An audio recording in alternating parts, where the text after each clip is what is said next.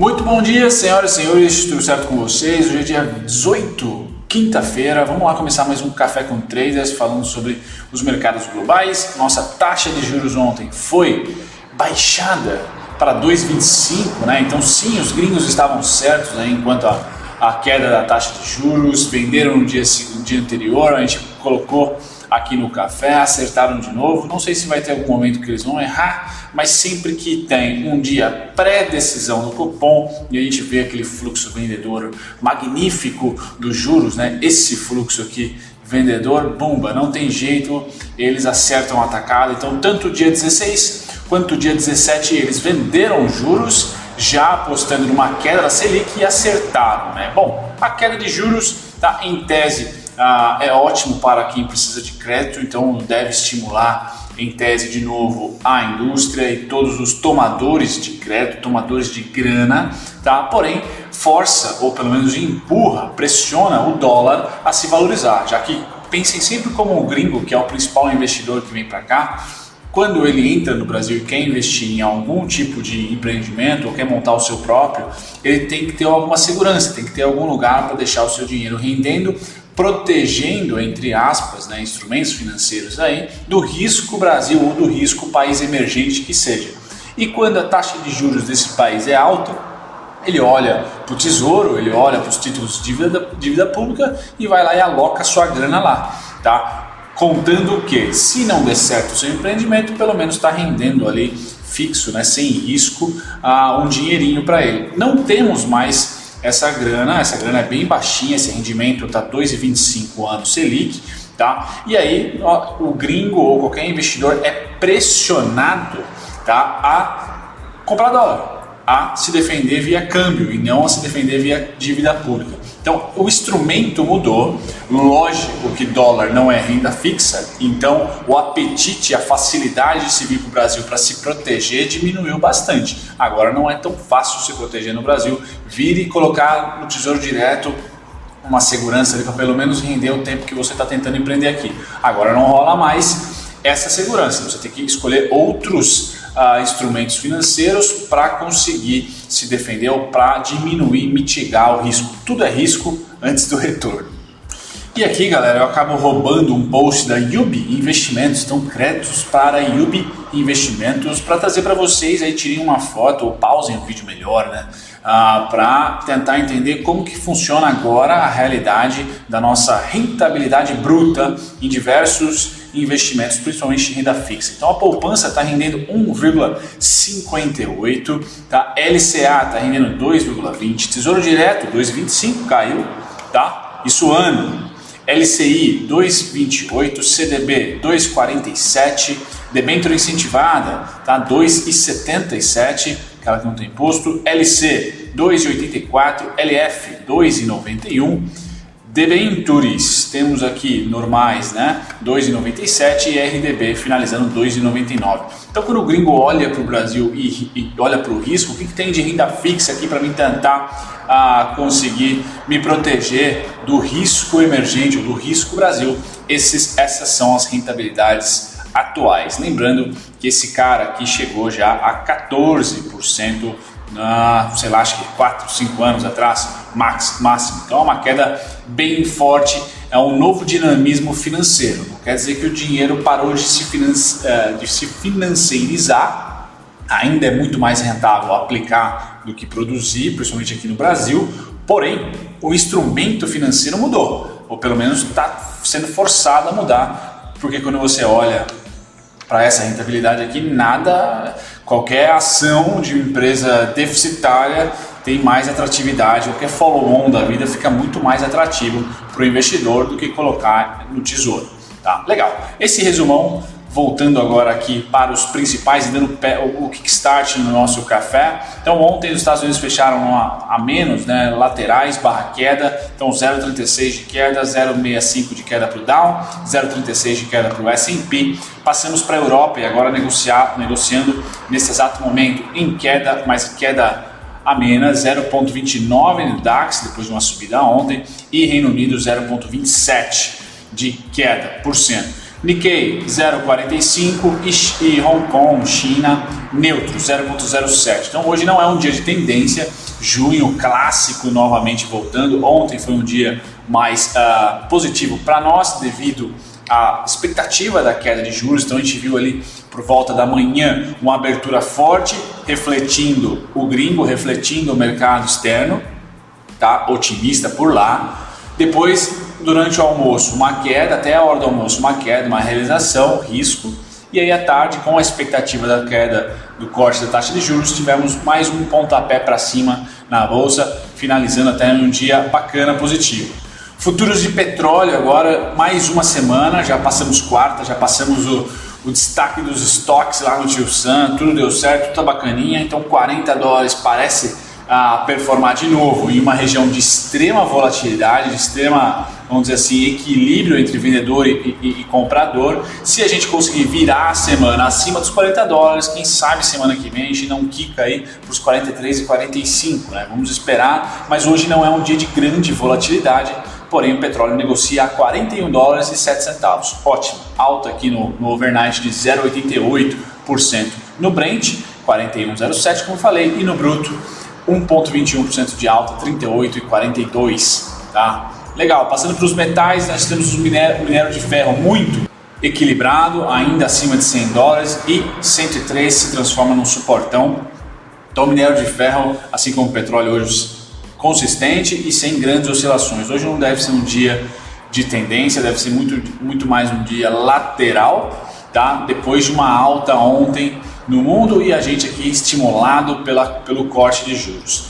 Certo? A gente vai ver que o primeiro dia de rolagem de contrato, o gringo sentou a mamona na compra dos futuros, agora a gente fica com todo o olhar para o mercado à vista, pois estão comprando curto prazo as ações, quem sabe compram longo e a gente tem finalmente a compra do gringo contra a desvalorização do nosso índice. E aí acho que fica muito visível a possibilidade de fundo falso, né, de rompimento para baixo falso, ombro, cabeça, ombro invertido, coisas do tipo que a gente gosta aqui bastante no canal. Me parece que junho vai ser acumulação para julho termos uma, uma, uma, uma, tendência e que a gente espera que seja de alta para a recuperação da bolsa. Tá? Minério de ferro, então, 103 dólares e 18 centavos, queda de 0,27, sem tendência hoje nem para os mercados à vista e também para as commodities, tanto de petróleo como de minério de ferro. Ouro, 0,21 de queda, 0,21% de queda. Setor agrícola, agora a gente tem o café dando uma pancada para cima, 4,81% de alta. Algodão SLC, quem é chegado na empresa, 2,11% de alta. Soja resiliente 0,26%. Tá? Trigo 0,25% tá? de alta, todos de alta por enquanto. Destaque para o café de 4,81% de alta e algodão 2,11% de alta. O açúcar patinho feio do dia, mas já deixou os 10 centavos para trás. Então São Martinho, Cosan vocês aí, o açúcar teve boa performance neste mês, por enquanto, 18 dias, já praticamente metade para o final do mês. Bom, a boa valorização para a commodity que saiu dos 10 centavos ali, está em 12, 13. Tá? Milho, 0,91 de alta, o contrato mais líquido que nós temos aí, contrato futuro, né? Nós temos mais líquido para ser negociado de commodities na bolsa, 0,91% de alta. Então, um dia contente no overall aqui, para os grãos quando a gente passa para a proteína animal. Temos um dia contente e muito resiliente, né? Eu acompanhei uma live muito interessante ontem do Leandro Stormer, do pessoal da Liberta, com especialistas em commodities, de, de casas de research para commodities, né? Para você se posicionar em ativos derivados do setor agrícola. E muito interessante olhar essa, essa, essa, essa consistência, resiliência, melhor dizendo, do setor de proteínas. Quando nós temos ali o gado segurando os preços e se valorizando, a gente tem os suínos desvalorizando, mas ainda assim né, com preços interessantes. Suínos 47 a 53 é aquela, aquela região que a gente deve performar aqui por um bom tempo. Hoje está 49,600 e o gado subindo. Tá? Nessa live eu pude acompanhar uma das profissionais lá que está, a Lígia, que, que trouxe alguns dados. Ela falou que os, o gado, desde da pandemia, desde o começo ali, março, abril, principalmente abril para cá, não se desvalorizou. Veio de escadinha, mas não se desvalorizou. Então, sim, resiliente, muito, muito, muito resiliente o setor. Resumão do dia continua forte, né? Gado de engorda subindo 0,53, suínos aqui menos 0,10, então bem estável barra neutro, negociando a 49,600 e gado em pé subindo 0,21. Dia bom para o setor de commodities agrícolas. Índice futuro reflete o índice à vista, então hoje os dois estão caminhando bem juntos. Se você a, opera a BMF às 9 horas, hoje deve ser um dia lateral, um dia sem nenhum tipo de, uh, de tendência, ou pelo menos talvez o Brasil caia um pouquinho mais do que o mundo devido à euforia ontem da, do corte de juros. Então talvez o, o índice futuro precifique um pouquinho para baixo, a abertura um pouquinho em queda, mas o mundo hoje não está uh, realizando com com veemência, assim, com força, a alta de ontem. Pelo contrário, está lateral barra neutro. Tá? Hoje os índices então estão à vista, uh, futuros, perdão, estão sendo negociados S&P queda de 0,36, Nasdaq 0,04, Dow Jones 0,25, todos de queda, Nikkei 0,42 queda e DAX 0,29. Tá? O Ibovespa ontem subiu 1,97%, muito ali ah, na parte da tarde, quase 2%. Então hoje deve ser um dia lateral, realizações, mas se seguir S&P principalmente será aquela realização de escadinha, como eu venho comentando com vocês, está aguardando, acumulando. Eu não acredito que junho será um mês de tendência, porém julho pode vir a ser, tá? Tanto para baixo como para cima a gente fica acompanhando, mas se houver volatilidade eu não espero para junho. Eu espero para, perdão, se não houver tendência, eu não espero tendência para junho tá? e sim julho. Tá? Agosto vai ser o mês mais desafiador da bolsa para mim, porque a gente vai ter as eleições americanas muito próximas de acontecer e os resultados do segundo TRI que não vão vir bonitos. Tá? Mas a gente tem essa janela, julho, para aproveitar uma tendência, para aproveitar uma puxada. Né? A gente torce que seja para cima.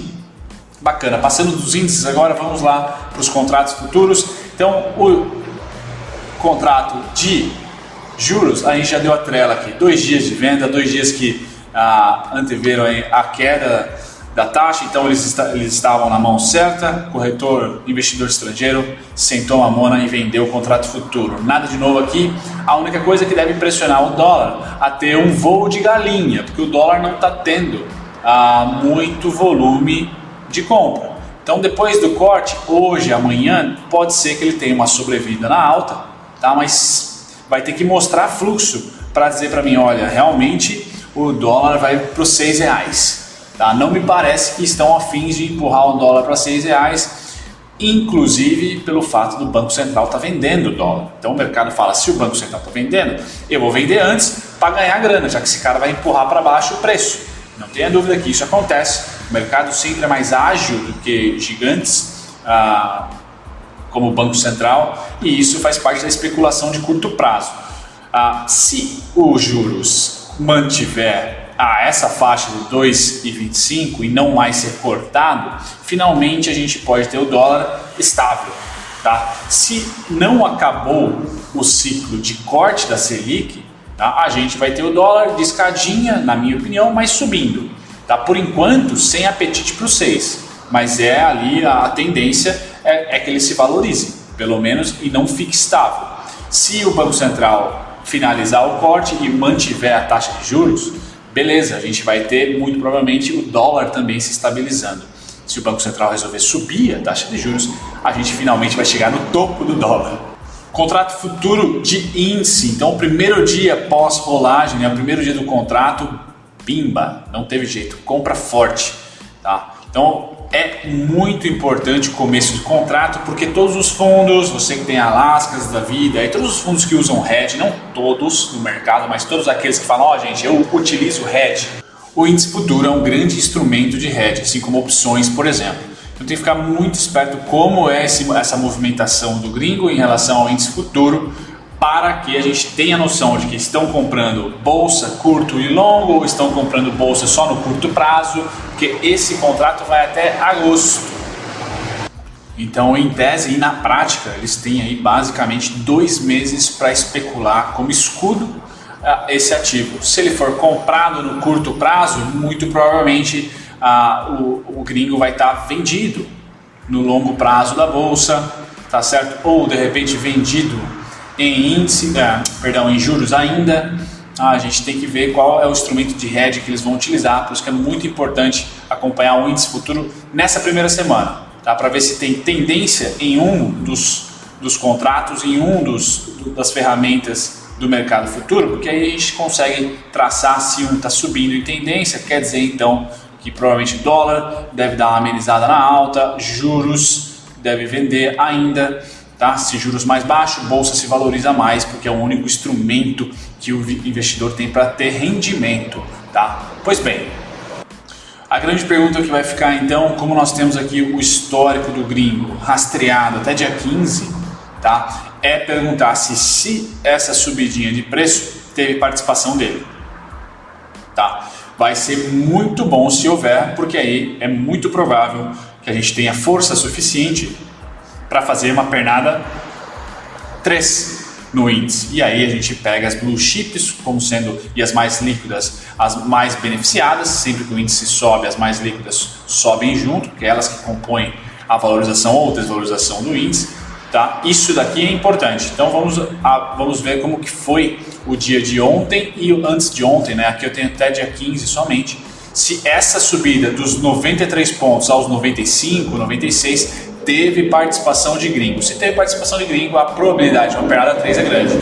E eu imagino que a essa altura você deve estar ouvindo todos os barulhos possíveis da rua, né? Galera, perdão, hoje mesmo, se tiver aberto uma calunga da vida, devo pegar um headset e gravar no meu quarto para ficar mais silencioso. Tá? Aqui é importantíssimo esse gráfico que traz para nós tá? o posicionamento do gringo. Então, o verde escuro é o volume financeiro de investidor estrangeiro. Tá? O verde claro também é o volume financeiro de investidor estrangeiro, só que verde claro, BMF, contrato futuro, e verde escuro, tá? não é BMF, é B3. Então percebam que pela primeira vez aqui a gente tem a possibilidade de o que? Ter a B3, bem como a BMF comprada pelo gringo. Tá? Primeira vez que o verde escuro e o verde claro estão do mesmo lado. Tá? Um estava contra o outro aqui, ó, tá vendo? Tcharam, tcharam, tcharam.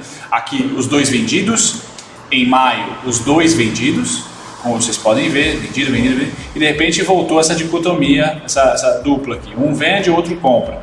Pode ser que a gente tenha essa possibilidade aqui, ó, não para venda, mas para compra.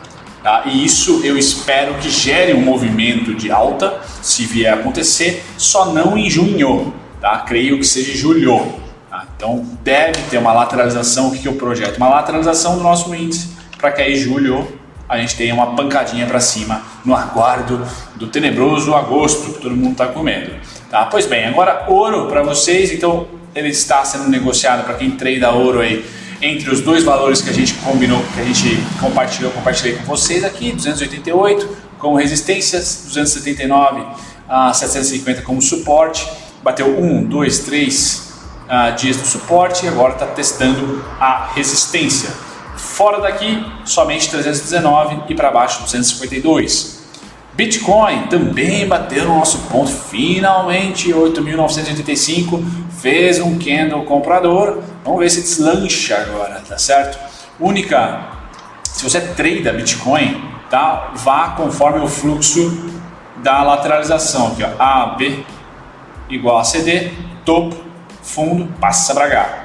Próxima parada 107 107,32, né? 10, 107,32 esse ou 10.732, que seja, que é 10.732. Tá? Próxima parada para cima, para baixo 6569, tá? Tá bem distante. Então vamos, vamos se é, concentrar aqui nessa fórmula aqui, tá? Se romper para cima não vai muito longe no curtíssimo prazo e ali a partir dali eu espero algum tipo de retração feita no triângulo. Tá bom? Feito isso, passamos para o IBOV.